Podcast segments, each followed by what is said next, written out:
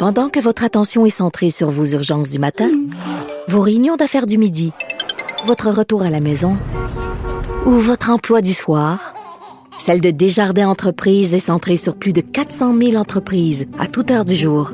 Grâce à notre connaissance des secteurs d'activité et à notre accompagnement spécialisé, nous aidons les entrepreneurs à relever chaque défi pour qu'ils puissent rester centrés sur ce qui compte, le développement de leur entreprise.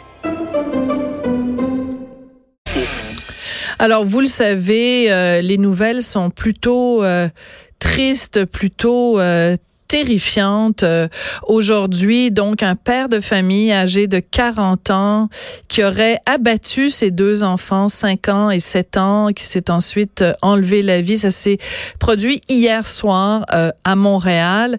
Et ce qui est, pour rajouter l'horreur à l'horreur, c'est la mère des enfants, donc la conjointe de ce monsieur-là, qui, qui a fait la découverte à son retour au travail. Écoutez, la scène était tellement difficile que même les premiers policiers qui se sont rendus sur place euh, ont dû euh, recevoir euh, de l'aide et ont dû ont dû quitter tellement la scène était absolument horrible. Alors, on va parler de ce sujet-là, mais d'abord, puisque c'est de coutume à chaque fois qu'on parle de cas de suicide ou de cas de, de, de violence, je veux absolument vous donner, on va commencer par ça, vous donner le numéro à appeler si vous avez besoin d'aide, si vous êtes en déroute, en détresse, vous savez qu'il y a des gens qui peuvent vous écouter, qui peuvent euh, entendre votre détresse. Alors, je vous donne le numéro de la ligne québécoise de prévention du suicide. C'est le 1-866 appel APPE 2LE e ou le donc 277 3553 ou encore le www.aq ps.info. C'est important parce que c'est toujours un sujet délicat quand on parle de suicide. Donc, pour essayer de comprendre ce qui se passe dans la tête de quelqu'un qui passe à l'acte, non seulement contre ses propres enfants, mais contre lui-même, euh, je rejoins tout de suite au téléphone Pierre Faubert. Il est psychologue clinicien. Bonjour, Pierre. Comment allez-vous? Ah, ça va, Sophie. Merci. Ça va malgré, malgré, euh, euh, j'avoue que moi-même, ça m'a rappelé des très, très triste souvenir dont on se souvient tous oui. euh, il y a quelques années et puis euh, et, et qu'on m'avait appelé aussi euh, dans cette situation-là mm. et euh, j'avoue là que ça m'affecte aussi mm. et puis j'ai des pensées vraiment pour les personnes qui qui sont de près ou de loin affectées par ce, ce drame, ce meurtre, ces meurtres et puis aussi pour les, intervenants de première ligne qui mm. sont allés. On pense au, au, policier Bigra qui euh, malheureusement a mis fin à sa vie lui aussi, qui avait été un des premiers à, arriver sur la scène de, de ce dont on se rappelle. Alors oui. Euh, oui, je suis là avec euh, avec vous, Sophie, et puis on va essayer de comprendre qu'est-ce qui arrive. De comprendre, mais mais je, je suis contente que vous reveniez sur bon, je vous, sans en parler, vous parlez de l'affaire de l'affaire Turcotte, mais c'est que en effet, c'est important de le dire.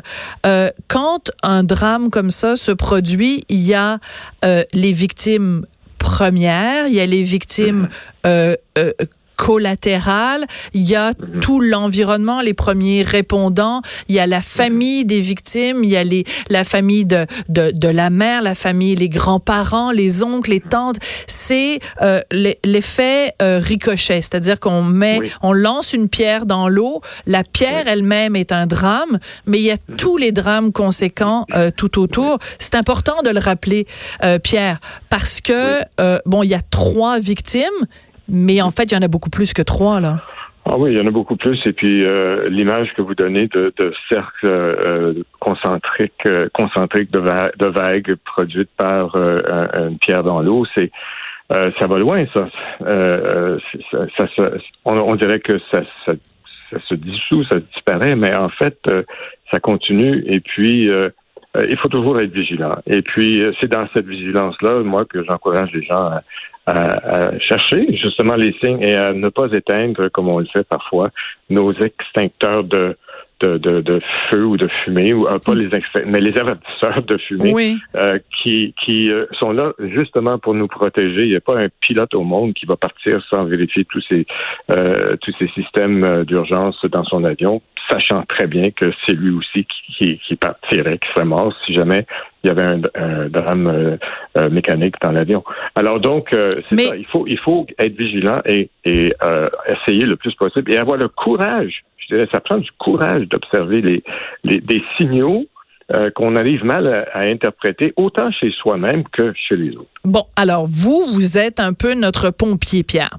Vous nous dites, il faut faire attention aux signaux que nous que qu'émettent les avertisseurs d'incendie, dans ce cas-ci des avertisseurs de violence à venir. On est d'accord. Donc, chef pompier, dites-nous comment on les reconnaît ces signes-là? Comment on reconnaît On va commencer par quelqu'un qui s'en prendrait à lui-même, donc quelqu'un qui voudrait passer à l'acte. Quels sont les signes? Puis après, on va parler des autres signes.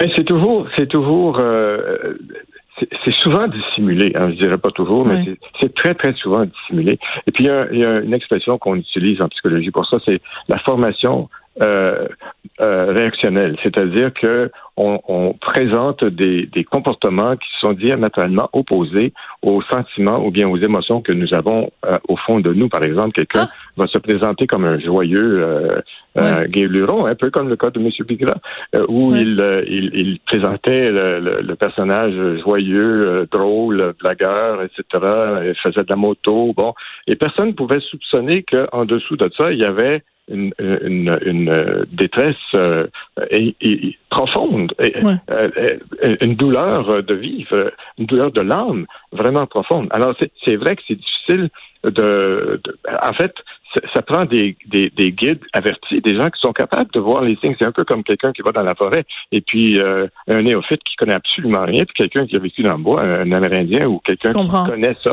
et il va lui voir ou elle voir les signes qui vont nous aider à savoir où aller. C'est-à-dire que les signes sont là, mais on n'est pas tous capables de les interpréter. Ben, voilà, e, exactement. Écoutez, aller dans un pays, moi je vais aller en Finlande à un moment donné, il y a des signes partout, mais ils sont en finlandais, je comprends absolument rien. Voilà. Alors donc quelqu'un qui a des pensées suicidaires euh, parle finlandais. Donc, ça prend quelqu'un qui parle finlandais pour le comprendre. Eh, non, oui, mais en fait, pour l'image, je pense que tout le monde comprend très bien ce que vous voulez dire. Alors, comment on fait? Il faut tous qu'on se mette à. à Est-ce qu'il y a que des spécialistes donc qui peuvent reconnaître ces signes-là ou les ou les interpréter de la bonne façon? Est-ce que non, non, non, non, non. En fait, euh, c'est-à-dire que tous et toutes n'ont pas les, les vocabulaires pour euh, euh, vraiment mettre euh, les mots sur ce qui est ressenti surtout, hein, parce mhm. que parfois on peut se fier, ah oui, à des comportements drastiquement différents. Par exemple, quelqu'un qui, je sais pas, qui reste toujours couché, quelqu'un qui qui mange plus, quelqu'un ou qui est un changement important dans le comportement habituel de quelqu'un. Par exemple, que ce soit dans le travail, dans, dans ses relations, mm. dans son hygiène, enfin, tout ça. Et, et ça, c'est visible. Ça, les gens, tout le monde peut voir ça. Attendez, dans son hygiène, je vous arrête deux secondes, Pierre, si vous le permettez. Donc, quelqu'un qui, euh, tout d'un coup ou de façon progressive, commence à moins prendre soin de lui, pas se laver les cheveux, pas, pas se doucher ou pas. Euh, donc ça, ça, ça peut être un signe que cette personne-là est petit à petit en train de s'en aller de la société. Mais, mais, le petit à petit que vous mentionnez là est important parce que le petit à petit là, c'est, c'est ça, ça, rend la chose imperceptible. C'est-à-dire qu'on s'y habitue et puis on voit pas. C'est, c'est pas comme si je vois quelqu'un lundi puis la prochaine fois que je le vois, c'est euh, euh, dans un mois. Et là, je le vois tout, euh, tout changer. débraillé. débraillé. Mais la personne qui vit avec puis qui voit pas mm-hmm. vraiment ça là, se produire graduellement, ben peut-être moins apte à pouvoir le détecter. L'autre affaire aussi, c'est que on se fie pas à nos intuitions. Ah oui? Vous savez? Oui, on se fie pas à nos intuitions parce que si, si par exemple, vous êtes avec quelqu'un, mm. puis vous avez l'intuition que hey, lui, là, ou elle, là, il y a quelque chose qui se passe. Je sais pas quoi, là, mais je sens qu'il y a quelque chose qui se passe.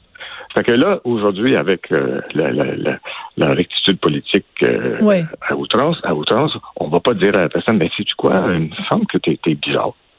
On ne va pas dire à la personne, t'as l'air bizarre.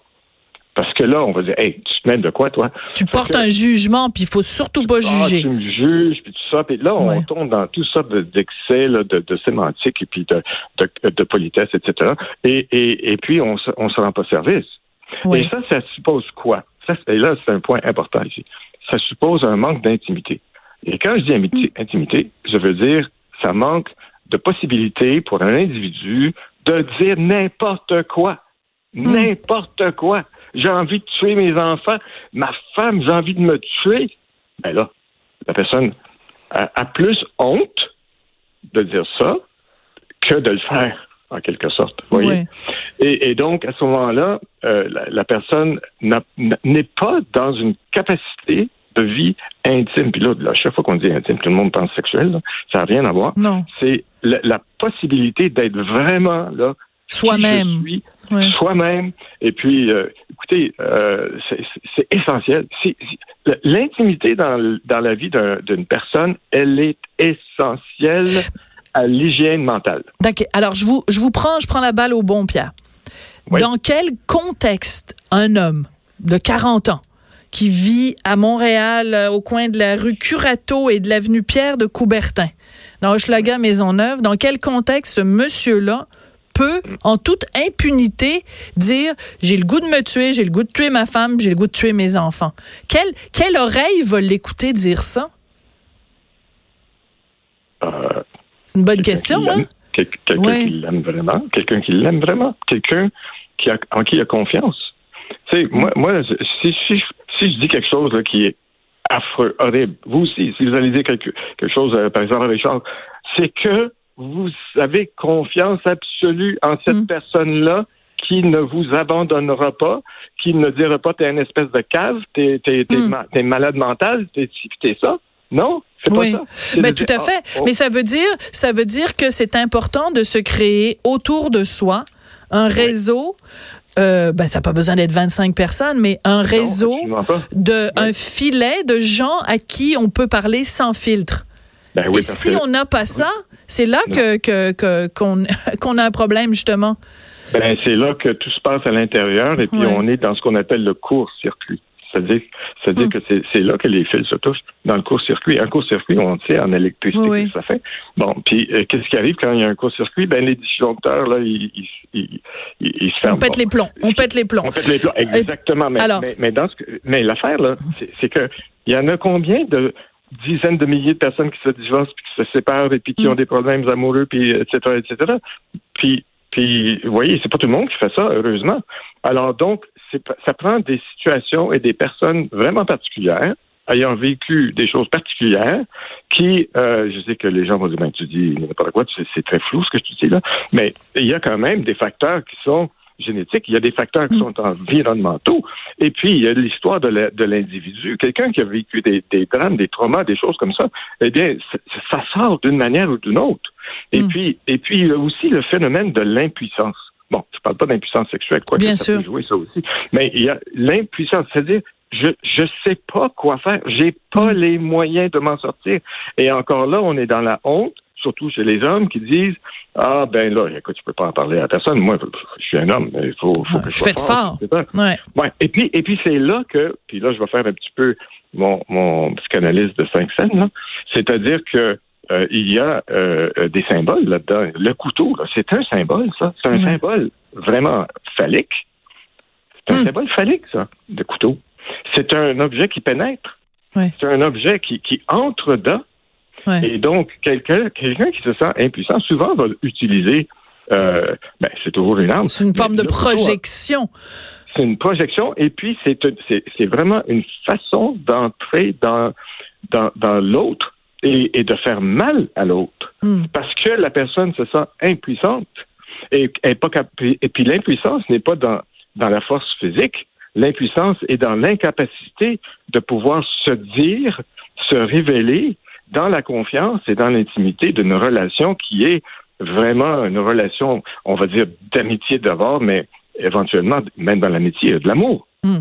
Ben, en fait, une relation, une relation de confiance. Je pense que c'est le mot au-delà de que ce soit de l'amitié ou de l'amour, mais parce que ça peut être un ami à qui on se confie, juste quelqu'un ah de confiance. Un, professionnel d'ailleurs, on sait très bien que la guérison en thérapie, en psychothérapie, elle dépend énormément de la relation de confiance qu'il peut y avoir entre la, personne et, euh, et le, le thérapeute.